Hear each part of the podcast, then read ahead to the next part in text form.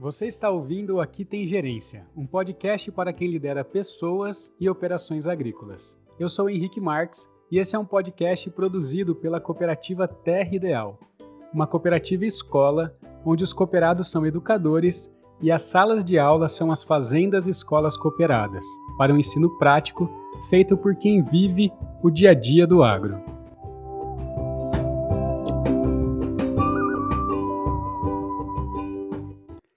E essa é a estreia do quadro Fora da Caixa, um quadro para aprender com os melhores, trazendo temas sobre liderança e gestão que são tendências no mercado dentro e fora do agro.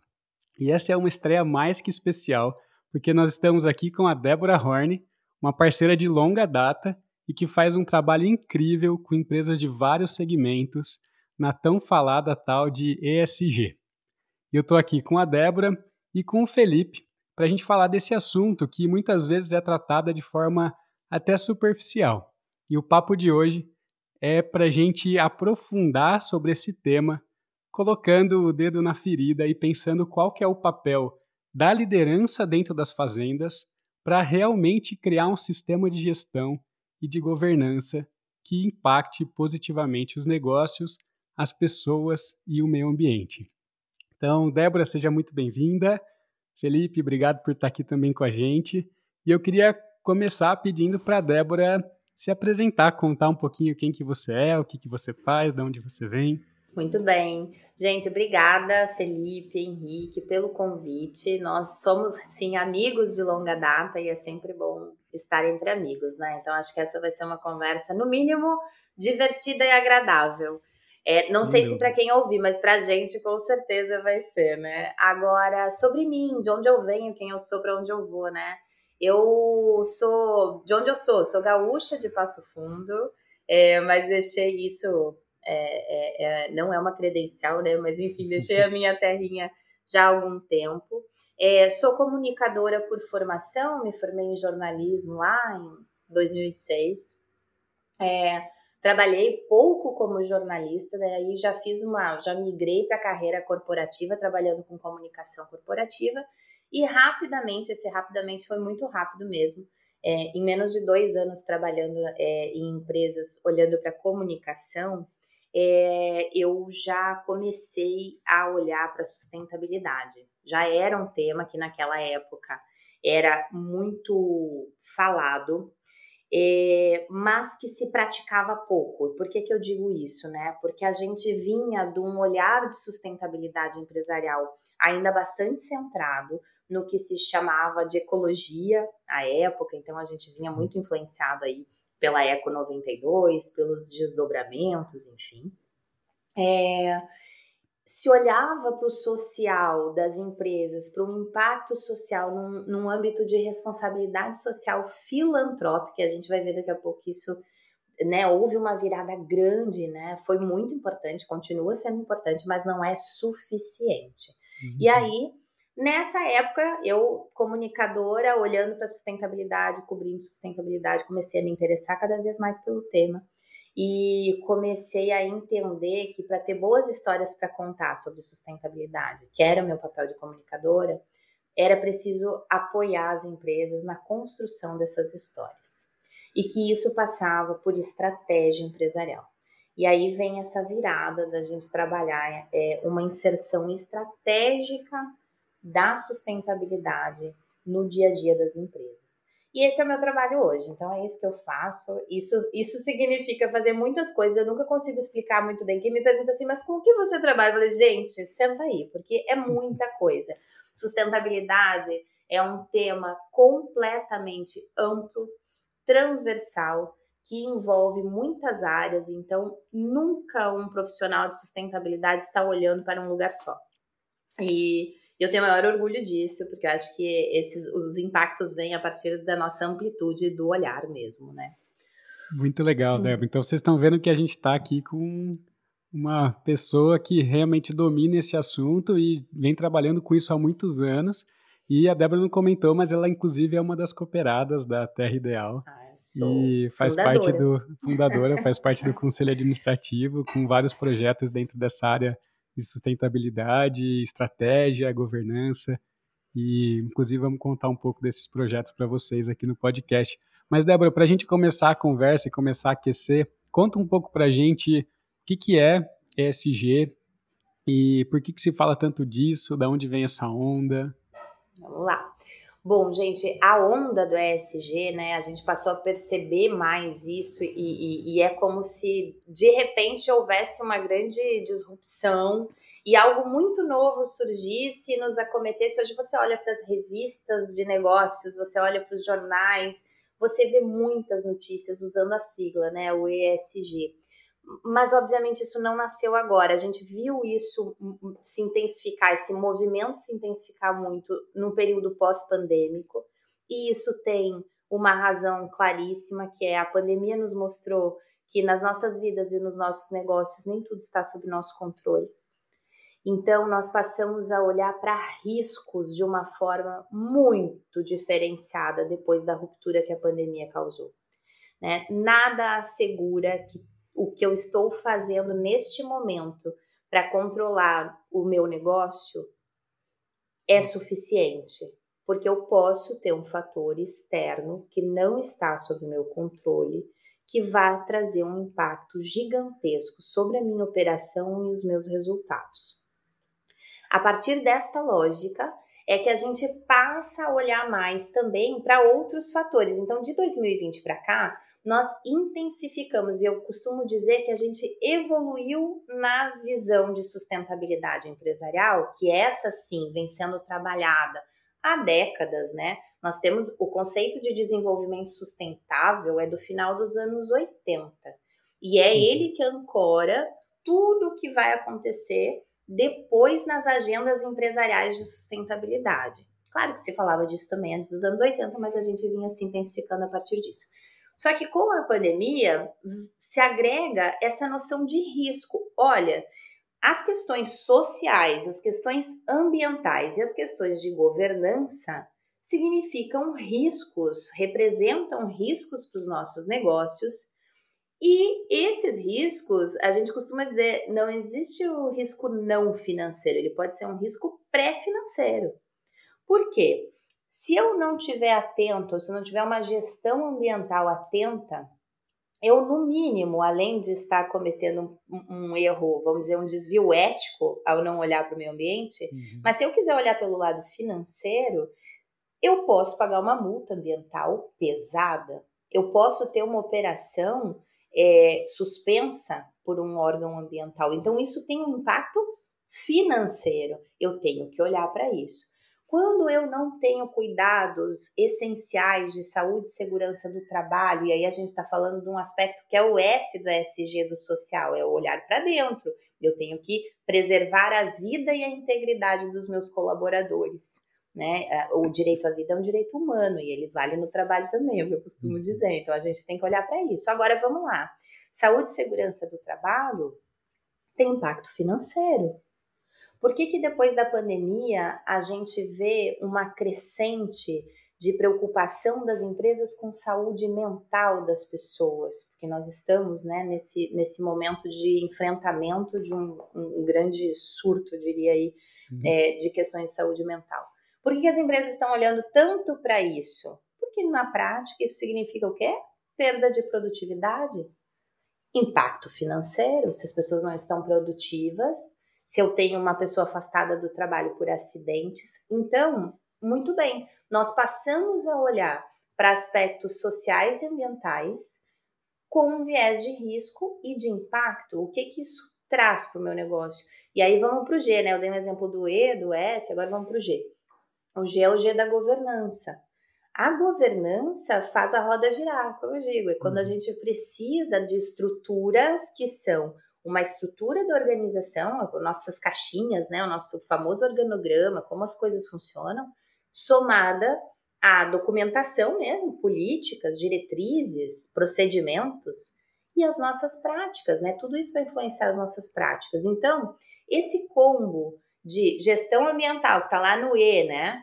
Gestão social, que é um social para dentro e para fora. Olha como eu olho para os meus colaboradores. O primeiro impacto social de qualquer negócio se dá sobre aquele grupo de pessoas que estão diretamente conectadas ao negócio. Uhum. E aí uhum. não interessa se são dois, dois mil, vinte mil, quantas pessoas forem, né?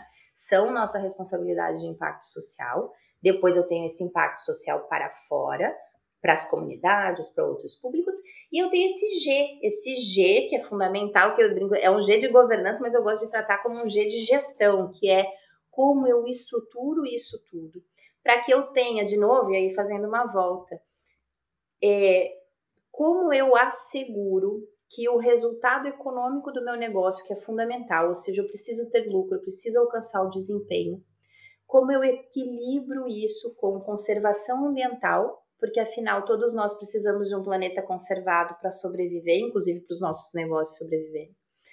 E como eu equilibro isso também com avanços sociais, fazendo com que as pessoas tenham vidas mais prósperas. Perfeito. E, inclusive, a gente está fazendo uma série de podcasts agora sobre um livro que chama Liderar com Respeito. E é um livro com base lá da Toyota. E aí, o primeiro capítulo, assim, a primeira lição, a primeira página do livro fala sobre segurança, que é impossível você querer ter uma liderança com respeito se, em primeiro lugar, você não pensar em segurança das pessoas, física, mas ele também logo já dá um exemplo de segurança uhum. mental, assim, falando dos, dos burnouts e tudo uhum. mais. Então, eu acho que é, essa estrutura toda, né, que está sendo desenvolvida há muitos anos e por muita gente, agrega já estratégias agora bem que podem ser colocadas em prática para a gente praticar esses princípios, né?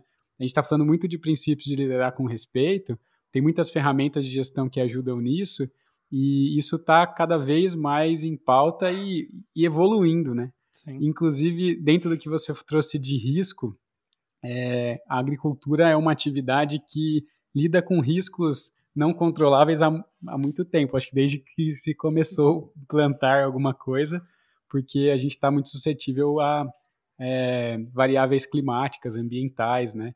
Então, é um negócio com múltiplos riscos, porque a gente tem um risco na produção, depois a gente tem riscos de mercado e assim por diante. E eu acho que um dos grandes valores que a gente tem numa conversa como essa é que se tem agora tantas pessoas desenvolvendo estratégias de lidar com esses riscos, a agricultura pode aproveitar para lidar também de uma maneira estruturada, né? Porque a gente está lidando com isso há muito tempo, mas não necessariamente de forma estruturada. E de uma maneira Exato. sistêmica, né, Henrique? Um dos princípios também que a gente fala muito é sobre ter a visão sistêmica do negócio.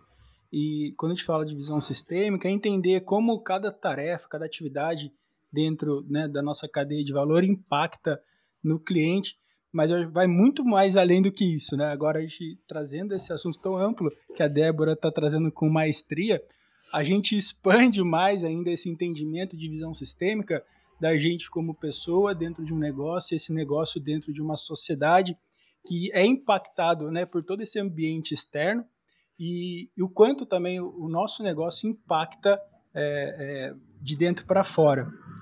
E dentro é, dessa, desse contexto, Débora, é, o que você entende, assim, de onde está vindo essas demandas? E dentro do agro, né, com a sua experiência, você percebe é, o que tem puxado essa demanda por esse tema é, tão relevante hoje? Vamos lá, né? São, são muitas forças de tração. Então, assim, se a gente vai, vamos, vamos falar do mercado como um todo e depois a gente recorta no agro. Existe uma pressão grande, e, e veja, a gente vem vendo uma mudança cultural. Vamos começar com o mercado consumidor. Nós temos hoje perfis, e ainda não é o de massa, né, gente, assim, mas nós temos perfis de consumidores muito mais atentos e preocupados à forma como aquilo tudo que ele consome é produzido. Então, eu quero, no mínimo, é, consumir algo que eu tenha certeza que foi produzido a partir de práticas éticas, eu quero algo que eu consumir algo que tenha respeitado o meio ambiente e respeitado as pessoas. É, se isso não era uma questão para a geração dos nossos pais, dos nossos avós, né, que vinham também de uma cultura, de uma economia às vezes até de escassez, a gente, né, a, a aquisição já era uma vitória.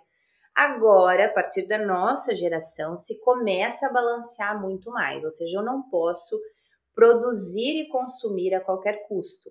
Então, é uma mudança de cultura da sociedade, olhando muito mais para os impactos da produção e do consumo. Isso é o que está lá na ponta. Mas se vocês me perguntarem, Débora, isso é suficiente para virar o jogo? É isso que tem feito? Eu sinceramente não acredito. Nós ainda não temos força neste momento como mercado consumidor para fazer com que essa mudança seja natural, a depender dos segmentos, tá? Mas aí nós temos forças regulatórias. Porque, vejam bem, nós temos legislação que vai desde a legislação ambiental, nós temos toda a legislação sobre as questões sanitárias, por exemplo, na produção de alimentos.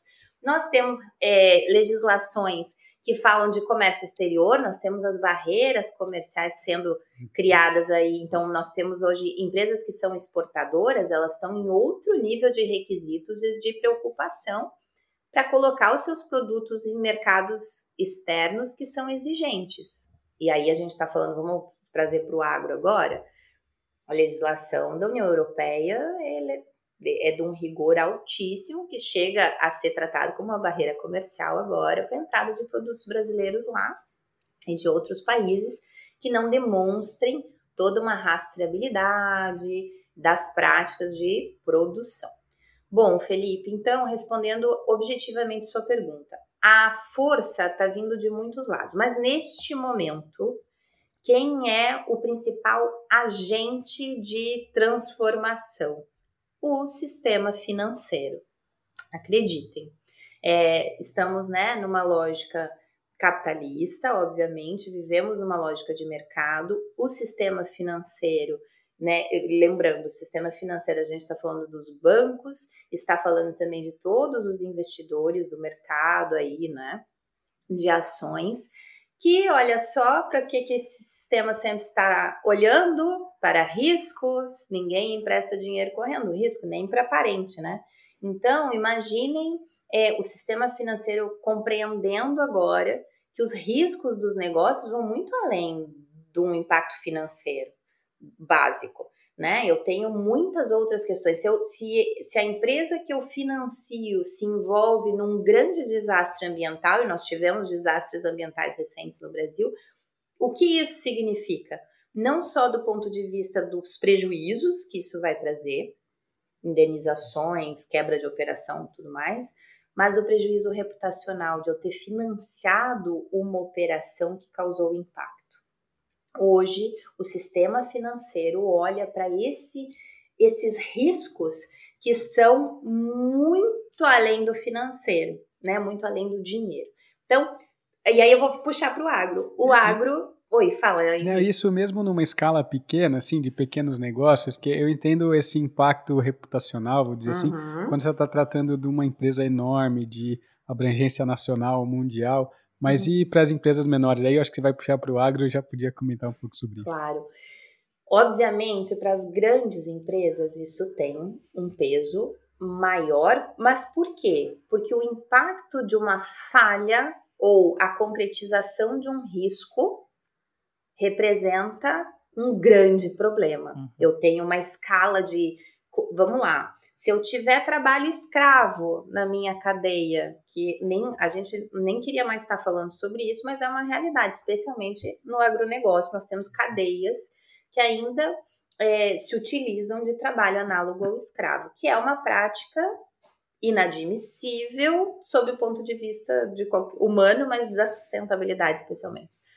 É, se eu tenho uma empresa grande se utilizando dessa prática, significa que eu vou ter o quê? Muitas pessoas sendo submetidas a uma condição de trabalho não digna. Uhum. E esse impacto é gigantesco. Agora, se eu tiver uma pequena empresa com uma pessoa em situação análoga ao escravo, é, é, já é impactante. E eu posso envolver qualquer outra empresa da cadeia, o banco está aí também, em relação a essa prática. Ele está hum. implicado, todos nós estamos implicados. Se eu consumir esse produto que foi produzido por uma pessoa em situação análoga à escravidão, eu, consumidor, estou também pactuando com isso, mesmo sem saber. Porque eu estou alimentando com o meu dinheiro que foi lá e comprou aquele produto. Uhum. uma situação. Então, entendem como nós estamos implicados, e isso é uma grande característica da sustentabilidade. Tudo está conectado. A gente falava antes nos bastidores aqui, né, da interdependência, da integração, da necessidade de cooperação, por isso. Porque quando a gente vai rastreando o impacto do nosso consumo, a gente descobre coisas muito preocupantes.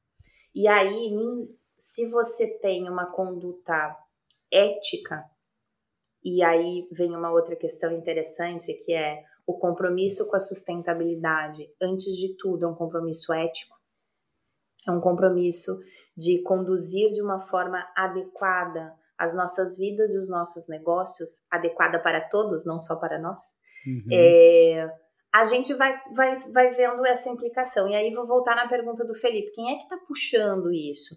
Uma sociedade mais consciente, tomara que assim continue, é, gerações que vêm com outras angústias e preocupações, porque vejam, a gente está falando no caso ambiental de limites planetários, nós temos novas gerações sofrendo com uma ansiedade climática. O que vai ser do nosso futuro se o planeta continuar aquecendo e tudo que está acontecendo, né, tudo que está previsto em relação a isso, é, de fato se concretizar? Então, nós temos pessoas de novas gerações muito mais preocupadas com o futuro do que eram nossos pais, obviamente, certo? E temos um sistema financeiro e de mercado mais atento a risco. Isso tudo vem criando pressões importantes em cadeias inteiras de valor. E aí, recorte para o agro. O agro, neste momento, se hum, vejam, é, nós temos uma legislação ambiental já bastante rigorosa no Brasil, então uhum. garantir conformidade legal sempre foi né, das empresas sérias, vamos lá, parênteses, estamos falando de empresas éticas e sérias. Para Perfeito. estas, sempre foi uma preocupação. Não podemos dizer que todo mundo produzia de qualquer jeito, não é verdade. Nós temos muitas empresas buscando conformidade legal, ambiental e por aí vai. Buscando boas práticas sociais que passam por condições de trabalho dignas, e nós temos empresas do agronegócio que são referência é, em relação às condições de trabalho e de bem-estar de seus colaboradores. Muito bem. Agora, qual é o movimento que está acontecendo? Nós precisamos acelerar essa agenda, intensificar isso e, mais do que isso, demonstrar os nossos compromissos em virtude do mercado externo, das cobranças do mercado externo, das regulações que nós temos no mercado externo, de tudo que nós precisamos comprovar para poder vender esses nossos produtos lá fora. Ponto um. E em razão de o custo do capital ser menor para empresas que são sustentáveis. Então, eu atendo clientes uhum. do agro que têm projetos financiados públicos, inclusive, por isso eu estou falando aqui abertamente, é, que há os financiamentos desses projetos têm metas atreladas, têm juros atrelados a metas socioambientais. Então, vou dar um exemplo claro. Você firmou um contrato com o banco para financiar uma nova granja, por exemplo. E o banco diz: olha, o seu custo é X, você vai pagar X de juro se você tiver menos acidentes de trabalho. Ó, sua meta de acidente de trabalho é essa aqui, viu? Você não pode ter multa ambiental, você tem que reconsumir menos água. Se você atingir esses números, o juro aqui do seu financiamento é X. Se você não atingir essas metas, é X mais 2 ou X mais 7. E aí, esse é um movimento que tem feito com que hum. todo mundo hum. acelere as agendas. Ninguém quer pagar mais juro, ninguém quer pagar mais pelo hum. capital. Só que olha o que é bonito dessa história. Aí vem o lado o meu lado apaixonado por isso tudo. Que é, ainda que venha pelo financiamento, ainda que venha pelo banco, quando as pessoas costumam, começam essa jornada é, e começam a ver os resultados, elas entendem que vai muito além do dinheiro. Que a transformação que elas estão fazendo é legado real, hum. efetivo. Hum. E que a gente está falando da construção de um futuro mesmo. Primeiro, para termos um futuro como sociedade e de um futuro que a gente realmente quer que seja melhor, para que nossos filhos, nossos netos, nossos bisnetos possam ter também vidas prósperas aqui e possam consumir, né? Porque eu sempre falo isso. É, se a gente não olhar para o futuro, significa que a gente está matando os nossos negócios na uhum. próxima geração. E ninguém quer, eu acredito, trabalhar para um negócio que vai morrer amanhã. Então, é isso, né? Eu acho que tem algumas coisas que você trouxe assim que, que foram trazendo algumas reflexões, até em paralelo com, com a filosofia linha, assim, com esse pensamento de gestão, porque o que o princípio básico, né, o primeiro princípio é você entender valor, o que é valor para o cliente ou valor para os interessados. E a Toyota começou a falar muito isso, focado no cliente, porque era a preocupação principal na época e isso foi se expandindo para olhar todos os interessados, né? Então, você até falou que hoje o mercado consumidor não tem força suficiente para puxar essa mudança. Isso é, achei interessante, porque eu também sempre tive essa ideia, não, o mercado que tem que puxar, o consumidor tem que puxar, mas realmente, né, a força do mercado consumidor é pequena ainda para conseguir ainda. puxar isso. Hum. Ainda, eu acho que está mudando muito, né? E você trouxe essa história das novas gerações. Eu acho que tem vindo gerações com uma consciência muito diferente do que a gente mesmo veio, né? A nossa geração e gerações anteriores vieram. A gente vê muita gente reclamando disso, na verdade, né? É, falando mal, entre aspas, dessas novas gerações.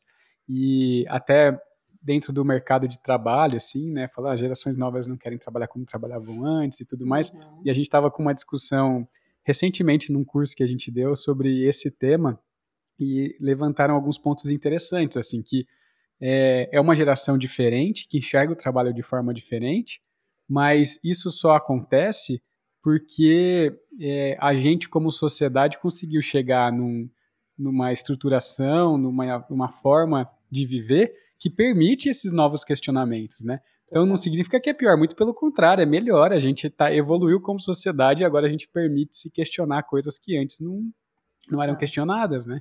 Então eu precisava trabalhar para comprar arroz e feijão e hoje eu posso pensar em outras questões além disso. Eu posso pensar no propósito do meu trabalho e tudo mais. Claro que não são todos, né? Tem muita gente isso. que ainda está preocupada em comprar o arroz e feijão, mas isso está mudando muito, né? É. E a gente, como gestores, precisa entender essas mudanças até para conseguir atrair e reter boas pessoas. Não só atender o nosso cliente como consumidor, mas também atender quem está vindo trabalhar com a gente, porque está mudando, né? Mesmo as pessoas em cidades pequenas do agro, que, é, que muitas vezes são enxergadas como trabalhadores braçais, mas as necessidades também estão mudando, né? E as necessidades e o que elas valorizam, né, Henrique? Porque conforme as pessoas vão mudando o que elas valorizam, a empresa para se sustentar, né, ser perpétua, a gente sempre fala que precisa atender as necessidades de todos os interessados. Então, como adaptar o negócio a essa mudança do que é valor para as pessoas e como conseguir entregar isso, né, o que é valor. E, e, puxando um, o assunto da Débora, né, puxando o link, Débora, você colocou também de então, o, o maior movimento vem da, da, agência financeira.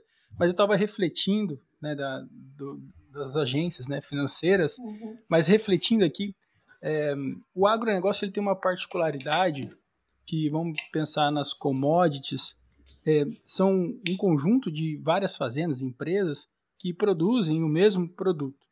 É diferente, por exemplo, de uma indústria de calças, uhum. que é, produz uma determinada marca e se existe algum, uh, alguma denúncia ou algum escândalo envolvendo aquela marca, daquela calça específica, normalmente vai ter boicote né, da sociedade pelaquela marca. Agora, quando a gente fala em agro, é, a cadeia inteira é prejudicada, porque o, o consumidor ele não compra a, a, soja, o milho do produtor tal. Ele compra a soja, ele compra o alimento, ele compra é, a verdura. E automaticamente a sociedade vincula essa denúncia, esse problema que teve, né, especificamente uma fazenda, mas ele já vincula automaticamente o agro como um todo. Então uhum. também acaba tendo uma pressão da cadeia produtiva, da própria cadeia produtiva, e não permitir que esses escândalos aconteçam, né? Isso, isso. Tem muita coisa boa aí. Vamos, vamos quebrar em, vamos quebrar o elefantinho, né? Olha só. Acho que vocês trazem uma questão bem importante antes nessa conversa sobre um, as partes interessadas, né? Que pro Lean é importante. E aí a gente, na filosofia Lean, olha muito para o cliente como uma parte interessada que está nos puxando o tempo todo, e isso é real. Mas é interessante a gente ver que essa visão, é a agenda ESG e toda a visão de sustentabilidade empresarial, ela parte de uma premissa fundamental, que é o engajamento dos stakeholders. Os stakeholders uhum. aí, que é, né, como a gente chama, os públicos interessados e as partes interessadas. Quando a gente faz, aí o nosso trabalho aqui começa muito por aí, é vamos fazer o nosso mapa de stakeholders e vamos verificar quem são, afinal, as partes realmente interessadas nos nossos negócios? Então, a gente falou aqui de duas importantes. A gente falou dos clientes, que são fundamentais, porque também financiam o nosso negócio, sem eles nós não vamos sobreviver. Falamos de instituições financeiras. Eu falei de sistema financeiro e no mapa de stakeholders, os bancos são um grupo de stakeholders. Os bancos, os acionistas, os investidores, enfim, uhum. os detentores de capital, né? Então lá como um grupo, os clientes são um grupo. Quem também é grupo, que tem que ser considerado nas nossas estratégias e nos nossos planos de ação? Os colaboradores, obviamente, estão lá, são sem eles eu não opero, eu preciso. E olha só como tudo isso está ligado a risco, hein? Sem o meu colaborador eu não opero. Opa, risco, se eu não posso parar de operar porque a, a casa cai. Então tenho que olhar para o meu colaborador o tempo todo, o tempo todo, o tempo todo. Quem mais é fundamental para mitigar risco? Quem está ali? fornecedor. Eu tenho que ter um olhar muito atento para minha cadeia de suprimentos, para todo mundo que está junto a mim, para o cara que vai lá fazer o ajuste na minha máquina. Se esse cara não for lá fazer o ajuste na minha máquina, minha operação para. Parou a operação, impacto financeiro, impacto nas pessoas, putz, risco. Vamos lá. Continua construindo a rodinha aí, a rodinha, porque o mapa de stakeholders é um círculo, assim, né? É, então, eu falei de clientes, falei de instituições financeiras, de fornecedores, de colaboradores. Quem mais? Aí, Felipe, entra, um, entra uma questão importante que são os nossos grupos empresariais. Que aí, por exemplo, é o nosso setor. Por isso, eu, eu tenho que estar cooperando e conectado com o meu setor, porque o impacto nunca vem individualmente para uma questão grave. Ele vem setorialmente. Então, se a gente pegar a cadeia de proteína animal, por exemplo, as questões sanitárias em uma fazenda têm uma capacidade de impactar um setor inteiro, uhum. né? A gente viu recentemente os casos aí, a gente está vivendo, vivenciando casos é, relacionados. Nós temos que olhar para os nossos grupos empresariais e verificar o que é interesse deles, porque eu preciso atender também a esta parte interessada. Vejam que se a gente vai fazendo esse mapeamento, nós vamos descobrindo que impactamos e somos impactados por muitos públicos. Alguns deles têm muito mais relevância na minha estratégia porque tem esse poder, vamos chamar assim, de parar a minha operação, impactar. Agora, quem está nessa lista também? A comunidade local, a comunidade onde eu estou inserido. Porque se a minha comunidade está sendo impactada de uma forma muito negativa pelo meu negócio, ela passa a se opor à minha operação ali. E isso pode gerar um movimento que é de uma contestação do meu direito de estar ali operando. De novo impacto, de novo reputação, de novo tudo isso. Bem, Vamos, vamos agora tentando fechar. Então, assim, importante saber que não se faz sustentabilidade, não se faz uma agenda ESG, para falar o nome da moda, sem envolver os meus stakeholders, sem envolver esses públicos, sem saber, ei, cliente, o que é importante para você quando o papo é sustentabilidade? E aí, colaborador, se eu estiver falando dos nossos desafios aqui ambientais e sociais, o que, que você acha que é importante que a gente priorize? Metodologicamente, Essa é a pergunta que começa todo o trabalho de sustentabilidade. A gente começa perguntando para os públicos, para as partes interessadas, o que é importante para eles, o que é prioritário. E olha como isso e Lean tem tudo a ver, né? Uhum. A gente está ali tentando entender os, os vários, os várias demandas para puxar o nosso trabalho. Feito isso, Felipe, sim, uma vez que eu entenda quais são essas demandas, e aí vamos lá, se o meu cliente é um cliente europeu, ele tem demandas socioambientais, requisitos muito diferentes de um cliente de outro lugar do mundo, porque eles têm uma regulação muito rigorosa. Isso vai fazer com que eu olhe para esse lugar de uma forma diferente. E aí, os nossos setores, as nossas entidades empresariais vão nos ajudar a trabalhar nossa imagem lá. E quando eu falo trabalhar a imagem, muitas aspas e muitos parênteses aqui, porque não é o cuidado de vender o que não é real, né? Não é a prática, desculpa, de vender o que não é real. Hoje se discute muito isso, né? Que o agronegócio brasileiro, ele não é que ele não sabe fazer de uma forma sustentável, ele não sabe comunicar a sua sustentabilidade. Nós temos potência e pessoas fazendo as coisas da forma correta. Nós temos um histórico também de é, boas práticas que são referência no mundo. Vamos puxar lá, vocês são os, os especialistas, mas sei lá, gente, plantio direto. Né? O, uhum. o Brasil é, é, referência e isso tem um apelo de sustentabilidade gigantesco. É, você tem boas práticas de bem-estar animal, falando de proteína, que, que também o Brasil é expoente. Só que nós não, não conseguimos contar isso de uma forma que os nossos clientes querem ouvir. Sabem por quê? Eu ainda tenho aqui é uma crítica assim. Eu acho que a gente não pergunta direito para as partes interessadas o que eles querem, porque a gente fica com medo de brigar, né? Fica com medo deles dizerem que querem algo que a gente não tem, mas a gente nem perguntou. Então, assim, pergunta, pergunta, porque provavelmente você tem a resposta que esse cara quer, esse regulador. É, e, e, outra coisa importante da gente frisar muito, assim, especialmente para quem está no início da jornada do ESG, é que é jornada mesmo, por mais clichê que isso pareça. Mas todo clichê tem um fundo de verdade, né? Então, assim, é uma jornada, por quê? Porque não, é uma jornada infinita, não tem fim, porque é como o processo de melhoria contínua, dá para melhorar sempre. Então não existe empresa 100% sustentável. Ponto. Sempre tem alguma coisa para trabalhar. Sempre. Podem pegar as melhores. Elas estão cheias de pepino na mão.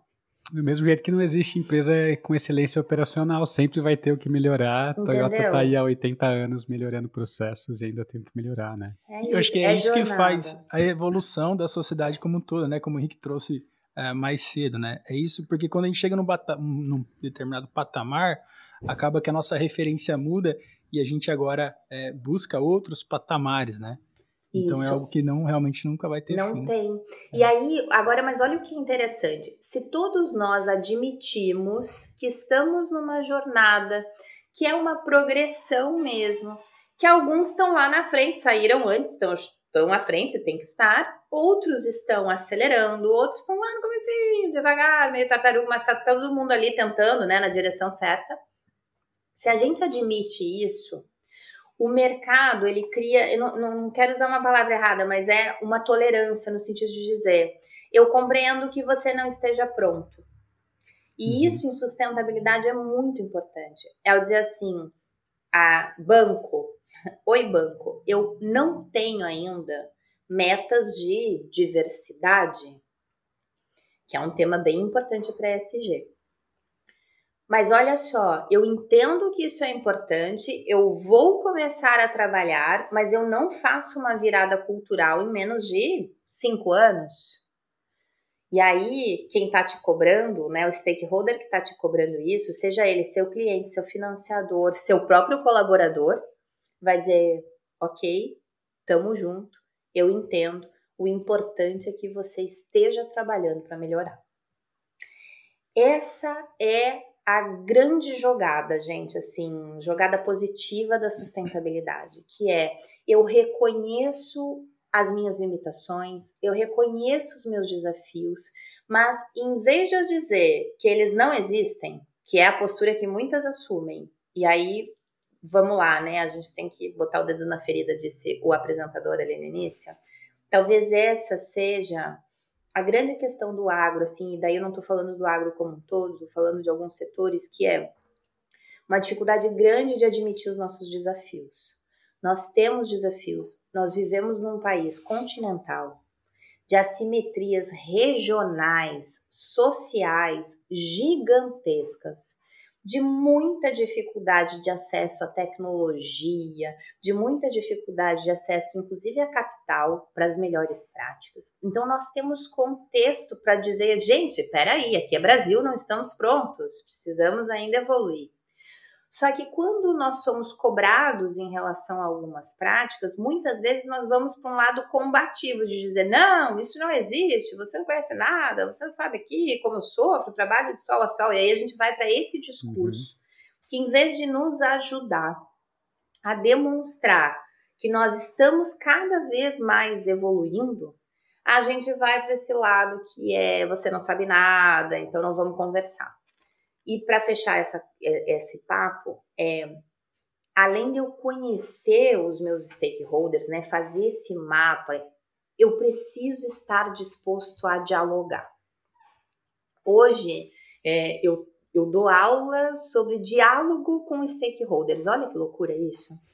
Que é, e, e isso da sustentabilidade, que assim, olha, para você conseguir avançar, você precisa aprender a conversar, a dialogar, a entender o argumento do outro.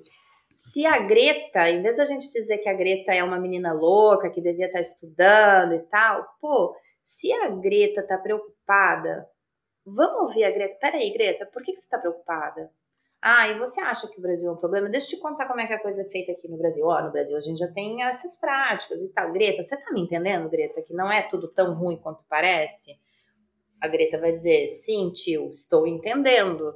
E aí a gente vai dizer, mas eu entendo você também. Eu entendo a sua preocupação. Eu entendo que você quer um mundo melhor, sustentável, que você tem esse direito.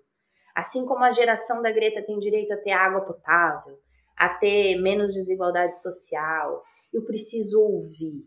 Se a gente não tiver disposto a ouvir o outro genuinamente, querendo compreender o que ele tem a falar, querendo compreender de onde vem a inquietação de quem nos cobra, nós não vamos conseguir sustentabilidade alguma. E isso vale para os negócios e acho que vale para a vida também, né? Perfeito. Acho que tudo passa por, primeiro de tudo, compreender o que é valor para todos os interessados, todos os stakeholders do negócio, né? E criar essa estrutura de melhoria contínua, de buscar atender cada vez mais todos esses interessados todos os dias, né? Os negócios só se vão, só vão se perpetuar no longo prazo se tiver atendendo todos os interessados. Porque por mais que hoje é, eu consiga sobreviver sem atender alguma demanda ou outra, em algum momento aquilo lá vai ser o risco que vai fechar o meu negócio. Total. Então, tem é, que. Eu... eu... acho que tem esse paralelo, é, quando você vai falando, eu faço muito paralelo da filosofia ali por ser a nossa área de trabalho. Eu acho que uma coisa completa muito a outra, assim, uhum. assim, tá muito alinhado a forma de pensar, de melhoria contínua e respeito às pessoas, que é a base do Lean, a base real da, uhum. da, da forma de pensar da Toyota tem tudo a ver com todo, é. toda essa conversa. Né? E no final, tudo, a gente sempre fala, são pessoas, né? Ah, os consumidores são pessoas, os fornecedores são pessoas, as pessoas que trabalham com a gente, é, todos são pessoas que querem um mundo melhor, querem é, cuidar das suas famílias, querem realizar seus sonhos, querem é, passar por essa vida de uma maneira prazerosa, né? Claro, com os desafios da, do mundo, mas e, de maneira é, mais alegre possível, né, Débora? Total. E até, Felipe, agora você fala das pessoas e realmente, assim, eu costumo dizer, a gente fala o banco, o banco está hum. avaliando, como se o banco fosse um ser a par. O banco é uma pessoa, né, gente? É. E aí, assim, o banco está dizendo que eu tô aqui com um, um risco ambiental alto.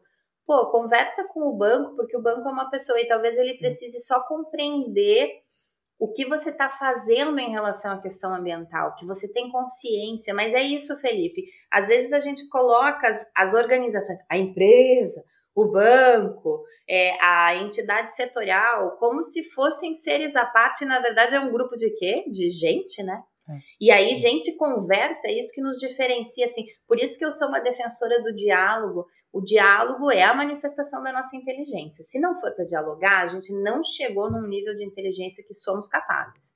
Então, assim, isso é dialogar um diálogo entre instituições, um diálogo entre pessoas. Se todos nós estivermos abertos para esse diálogo, tudo seria muito melhor, de verdade, assim.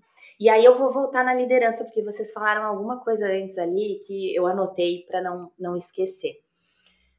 É, lembrei, vocês falaram assim, ah, a liderança ela tem que compreender, precisa se atualizar, né, às vezes, e é isso, eu, eu brinco nos treinamentos que a gente dá aqui, que tudo bem, a nossa geração, e olha só, nós temos aqui um indulto, a nossa geração, ela cresceu em outro modelo, em outro mundo. Nós aqui, eu fiz 40 anos agora, vocês são mais jovens, mas assim, nós saímos de uma geração analógica, vejam bem, a minha infância analógica, entende?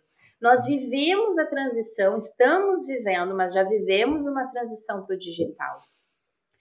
Com a transição, com a ascensão das redes, nós vimos um mundo que tinha uma narrativa quase unilateral dos meios de comunicação se tornar uma narrativa. Peraí, o mundo não é como a TV tá me contando.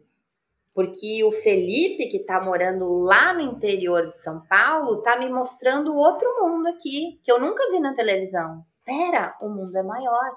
O Felipe tem voz.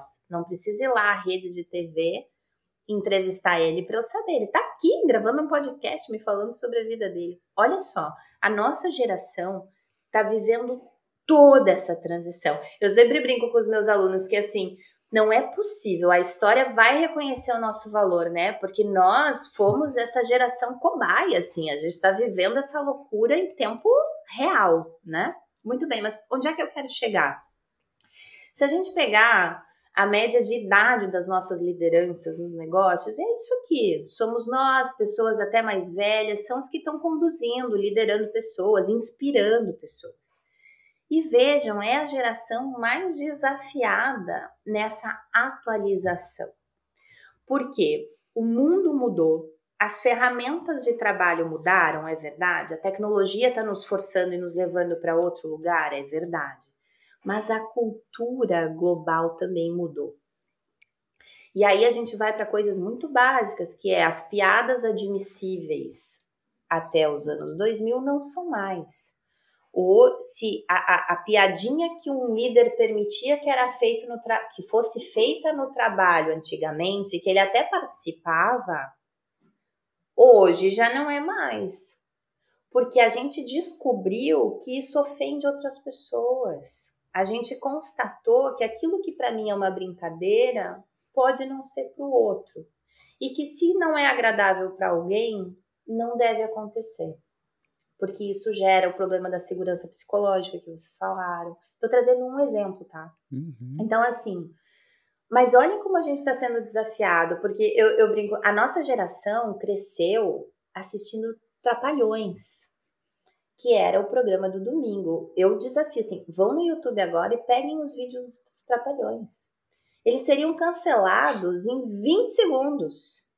Porque uhum. é uma loucura e a gente ria junto daquilo a gente achava aquilo normal, era o programa das famílias, e de repente a gente descobre que nem tudo poderia ser assim. Não é legal. E a gente tem que mudar. Então, vou trazendo para o líder. O líder hoje, me parece assim, que é essa figura, que é esse ser humano, e vamos lá, né? É essa pessoa também, com tudo que isso representa, que está sendo desafiada a atualizar o software. Sabe, a gente tem um software aqui, ele está rodando, mas eu tenho que atualizar. E olha só, não basta mais atualizar uma vez por ano.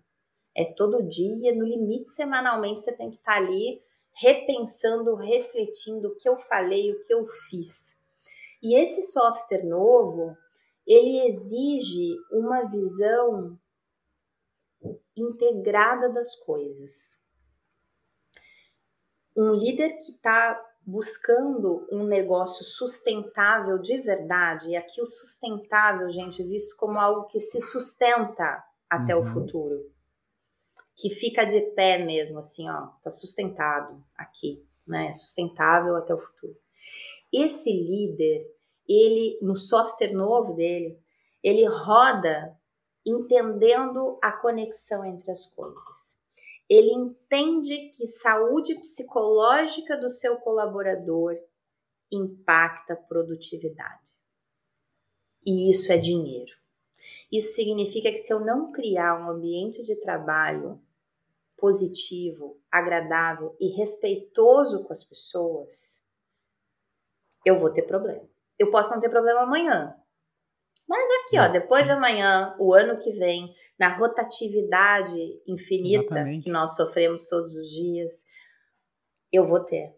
Esse líder sabe que se ele não inspirar as suas pessoas e as suas equipes a terem cuidado com os recursos naturais, e aí eu tô falando de vamos fechar essa torneira, vamos apagar essa luz, Vamos colocar um hidrômetro nesse poço aqui para ver quanto a gente está captando de água. Vamos fazer coisa para reduzir nosso consumo de água, de energia. Vamos buscar energia renovável. Se esse líder não tiver esse olhar também, não me importa se ele é um líder de produção, se uhum. ele é uhum. um líder de transporte, ele tem que ter esse olhar amplo, integrado.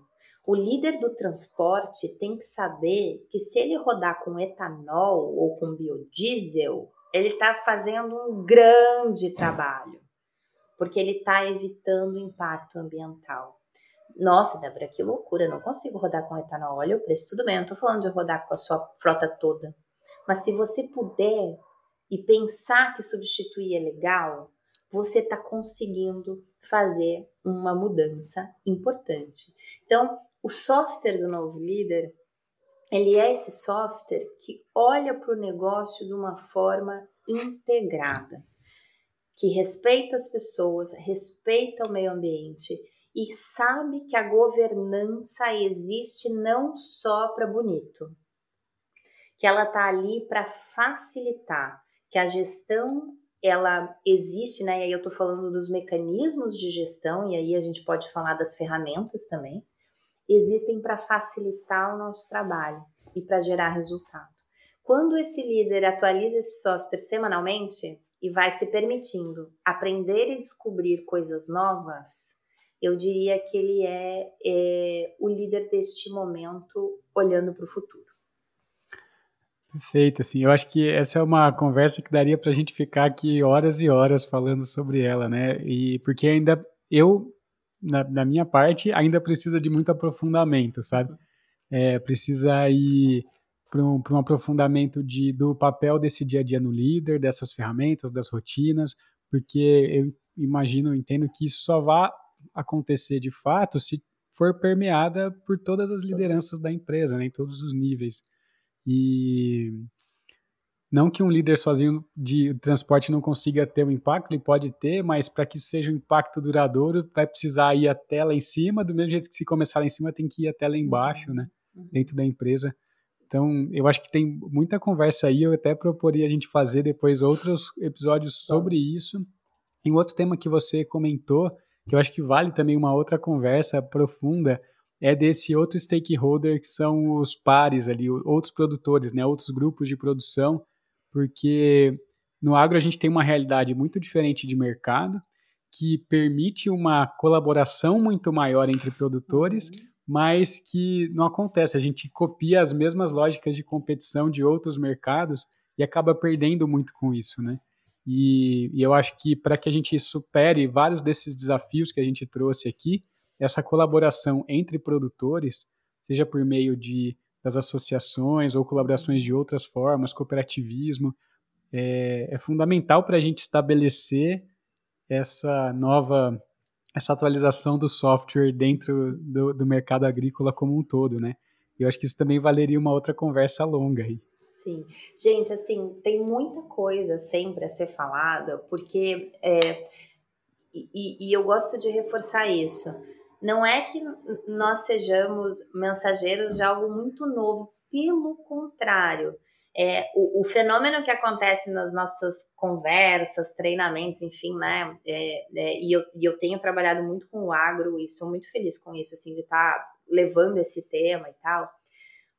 Mas é, as pessoas param e dizem assim, mas é também isso, no sentido de a gente não está levando nada novo, a gente está conectando o que existe ao contexto que para alguns é novo. Mas a gente falou aqui de coisas muito básicas, falou de água, de energia que existem desde que o mundo é mundo, falou de pessoas, que é o que a gente fala para qualquer gestor.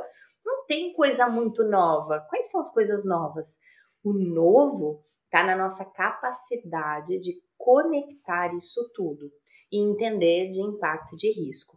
Agora, eu acho que a palavra-chave é sim a cooperação, a gente precisa falar mais disso, não à toa, né? A gente está aqui é, é, numa escola cooperativa, mas esse é o movimento que tem feito as grandes viradas.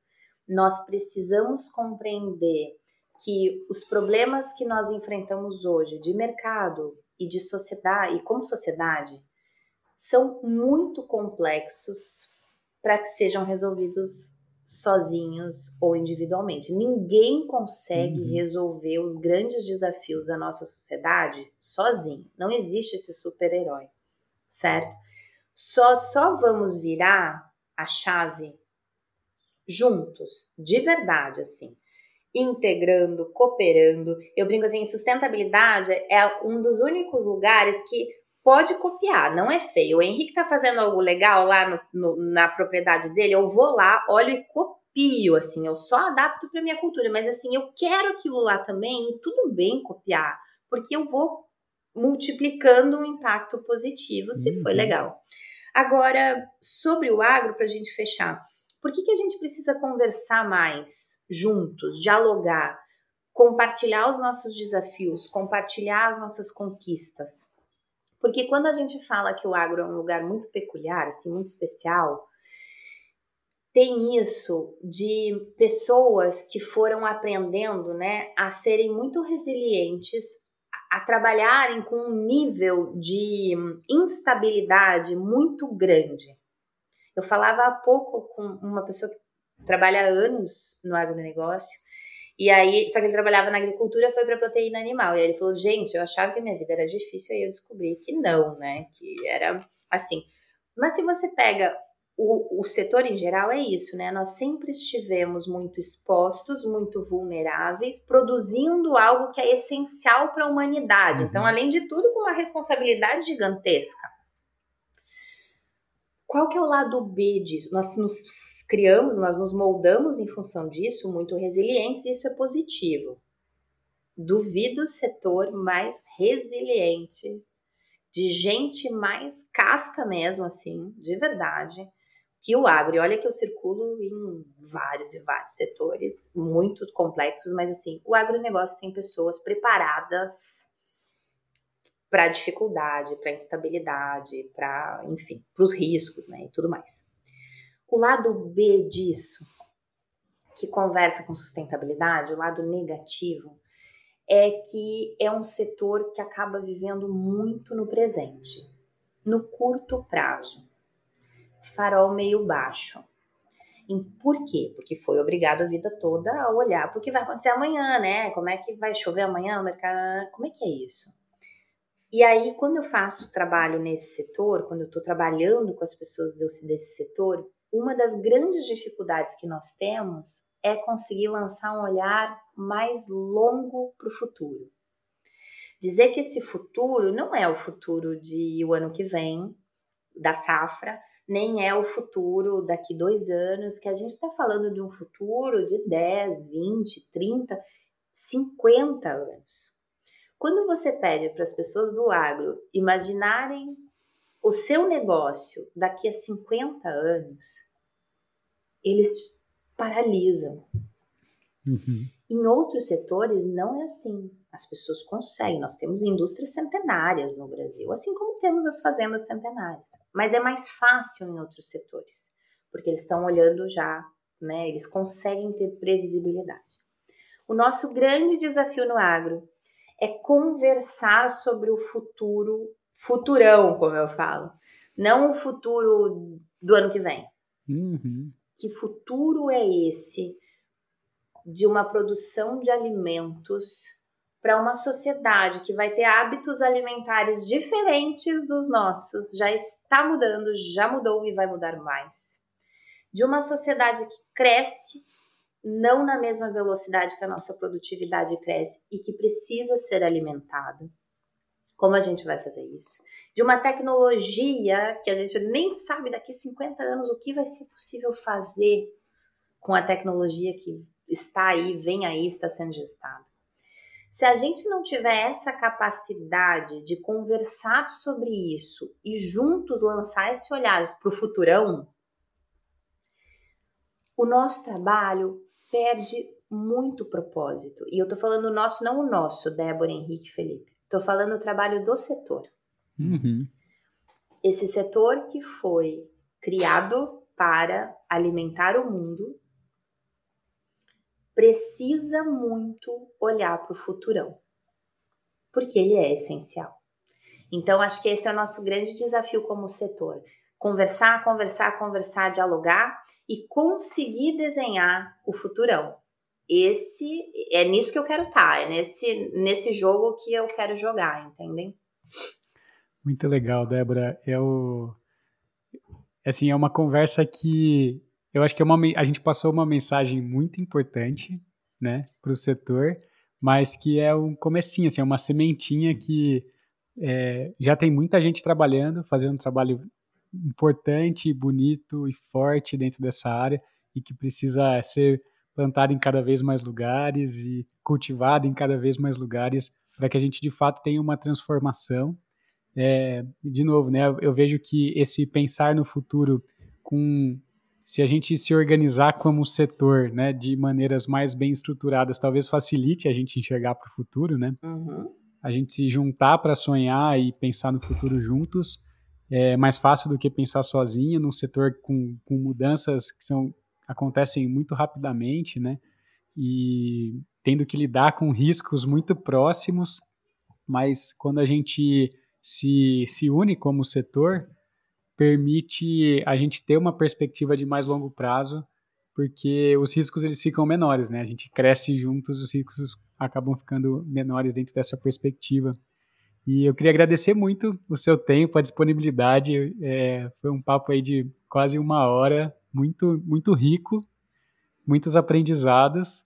E espero que a gente possa continuar aprofundando juntos nisso nos podcasts, né, em outros cursos dentro da cooperativa, que eu tenho certeza que a gente vai continuar trazendo todos esses temas, porque está diretamente ligado à perpetuidade dos negócios, à sustentabilidade nesse sentido de negócio que se sustentam por muito tempo, que é o que a gente quer criar dentro do nosso setor, né? É o que a gente de fato acredita e é um dos grandes propósitos nossos como cooperativa educacional. Né? Então, agradeço muito, Felipe, obrigado também pelas colocações, contribuições e a gente fica por aqui. Não deixem de seguir a gente nas redes sociais, no Instagram, escola.terralim, para ficar por dentro aí dos próximos episódios e também seguir a gente no Spotify para receber as próximas atualizações. E até o próximo episódio.